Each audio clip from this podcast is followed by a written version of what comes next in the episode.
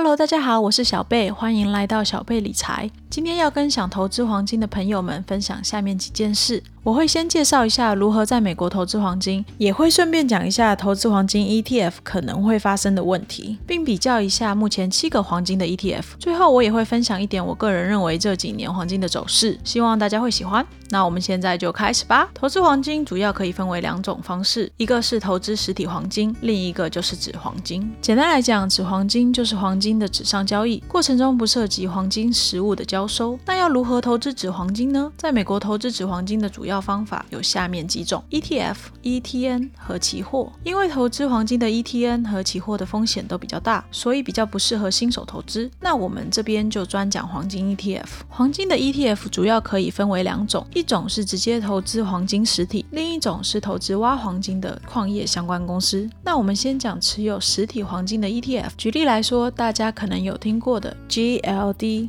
IAU 等等，这些都是持有实体黄金的 ETF。基本上，依据不同的 ETF，在他们刚成立的时候，一股通常是代表零点一或零点零一盎司的黄金。但是每一年的手续费会渐渐减少每一股所持有的黄金重量。这也是为什么大家会看到较早发行的黄金 ETF 标价会比新发行的 ETF 低。那实际上是怎么运作的呢？基本上他们是拿大家的钱来成立一个信托，这个信托委托的受托人会将这些钱委托代理保管的银行购入并保管黄金。所以，当你买这些 ETF 的时候，你不是直接买黄金，而是买这个信托的一部分。这会有什么问题呢？我们来看一下我自己有投资的 IAU 说明书上写的风险因子。第一个就是，如果遇到天灾人祸，只要不是保管人直接的问题，所有的风险都是由信托来承担，也就会直接影响到信托的价值，并且受托人不会帮这些黄金做任何的保险。不过目前这种事还没有发生过啦，所以大家不用。太紧张。第二个就是，如果遇到一些事情，这个信托要结束的话，或者是到了信托结束的日子，以 IAU 来讲是二零四五年一月十九号，那他们将会把一些黄金兑现。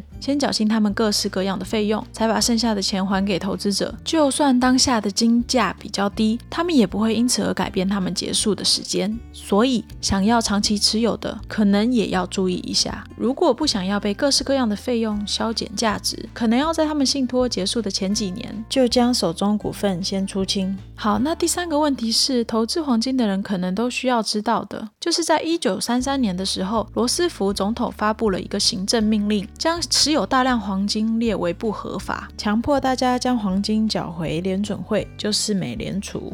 虽然现在因为不是金本位的关系，应该不会碰到这样的事情，但是也不能说完全不可能啦。假设这真的再次发生了，如果你的黄金放在 ETF，就一定会被强迫收回。我自己个人是比较乐观的，所以觉得应该不会再发生。不知道大家怎么看这件事呢？不管如何，要不要选 ETF？还是要看大家投资黄金的原因。通常投资者可以分为两个原因，一个是单纯的想要赚钱，或者是对抗通货膨胀；另外一个是想要在世界局势震荡的时候有一个有价值的物品。基本上投资黄金 ETF 只能满足第一个要求，因为大部分要从黄金 ETF 领取黄金的条件十分的高，尤其是比较早期成立的 ETF。待会我会讲一个例外。好，以 IAU 为例，领取黄金需要有五万股来换一桶约五百盎司的黄金，以目前的股价来讲，大约值八十到八十五万美金。而大家最常听见的 GLD 更是要十万股才能换出黄金，并且换出黄金还需要缴一定的手续费。所以投资黄金，如果是为了在动乱的时候保命的话，还是建议直接买实体黄金。我们待会会再讲一下实体黄金该如何选择。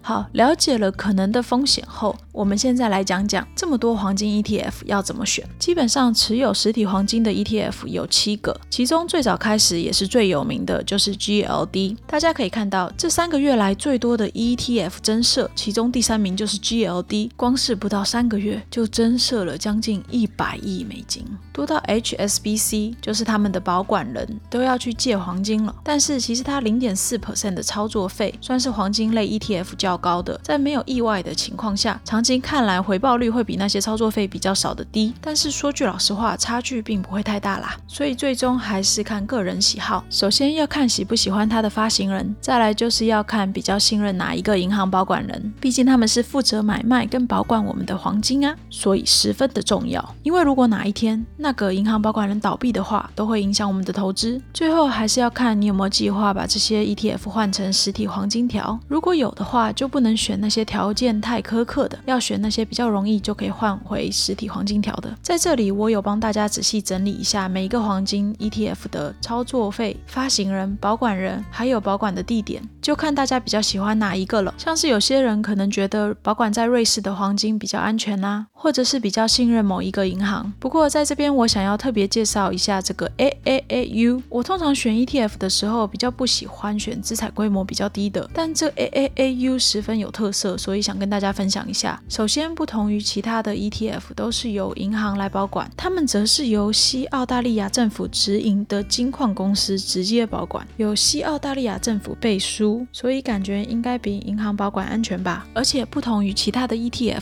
只需要四股 AAAU 就可以换他们澳大利亚黄金金条。当然，如果你有更多股的话，还有其他的选择。而且换成黄金的手续费也不会太高，所以我觉得对于未来会想要把持股换成黄金的人，AAAU 会是蛮好的选择。而我自己是同时持有 IAU、GLDM、SGOL、AAAU，基本上就是都有一点点分担风险啦。在这边我顺便跟大家分享一下，投资黄金 ETF 除了实体黄金以外，也可以考虑采矿公司的 ETF。投资这类型 ETF 的好处就是，因为他们是持有公司股，所以如果那些公司有发股利的话，这些 ETF 也会发股利给你。另一个好处就是，如果美国政府真的强迫收购黄金的话，你还是可以持有这些公司。好了，我就不要再危言耸听了。这些 ETF 通常会跟着黄金的价钱波动，毕竟如果黄金涨价，大家也会预测这些挖矿商会赚钱，股价也会跟着水涨船高。反之亦然。在这里我就不细细的介绍了。再次提醒大家，想要白酒绝对不要买有开杠杆的。好看了这么多，大家会不会觉得，其实想要长期持有黄金，最好的方法还是直接买实体黄金呢？主要是可以少掉很多费用和风险啦。那我们最后来讲一下实体黄金要如何选择呢？除了大块的金块和大量加工的金饰之外，主要选择的就是金条或金币了。而这两个最大的不同就是，金条因为没有太多的加工，所以通常是以黄金现货价再加减一些手续费来贩售并购买。这个手续费会根据不同的店家而不一样。通常如果手续费大于十 percent，可能就算太贵了。而且越小的金条手续费比例越大，也就是说买越重越划算啦。黄金投资客一定要在差价上多比较，毕竟这个差价就会影响回报率的。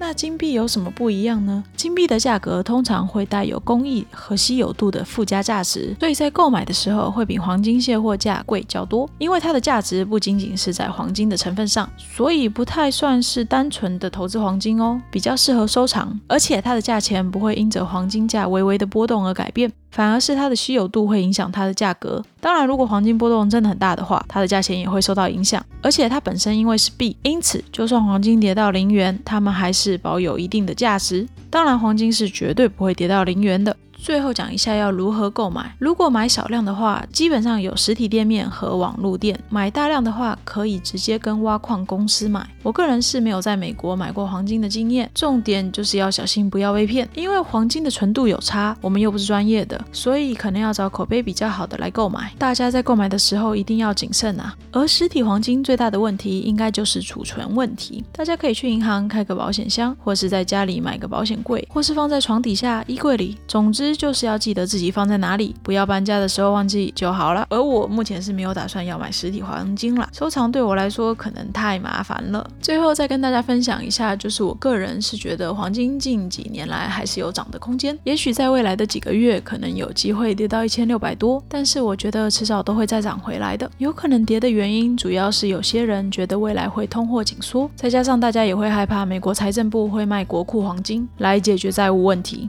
如果他们真的开始大量抛售黄金的话，是真的会长期影响金价的。毕竟他们有超多的黄金。但是我个人目前觉得他们不会这么做。另一方面，我自己在美国主要还是感受到通货膨胀而已。我现在的菜价至少都比之前贵二十 percent。不知道大家目前是感受到通货膨胀还是通货紧缩啊？总而言之，这几年来我还是蛮看好黄金的。不过听我自己这样说，而没有数据的分析，好像太不专业了。所以我希望在下一期或下下期为大家整理一下一些数据来分析黄金未来的走势。希望大家会喜欢。今天就先讲到这里喽。喜欢我的频道，欢迎订阅、分享和按赞，开启小铃铛。我们下次再见喽。